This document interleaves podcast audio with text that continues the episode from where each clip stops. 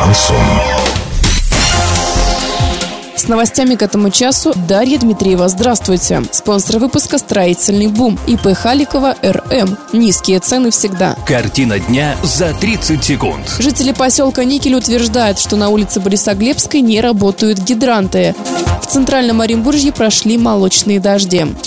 Подробнее обо всем. Подробнее обо всем. Во время сильнейшего пожара в поселке Никель, в результате которого сгорели жилые дома и пострадали люди, выяснилось, что там не работают пожарные гидранты. Якобы этот факт значительно затруднял тушение пожара. Об этом журналистам сообщили местные жители. Ситуацию прокомментировал первый заместитель главы Орска Дмитрий Аниськов. Он сказал, что все гидранты будут обязательно проверены. По факту чрезвычайного происшествия будет возбуждено уголовное дело.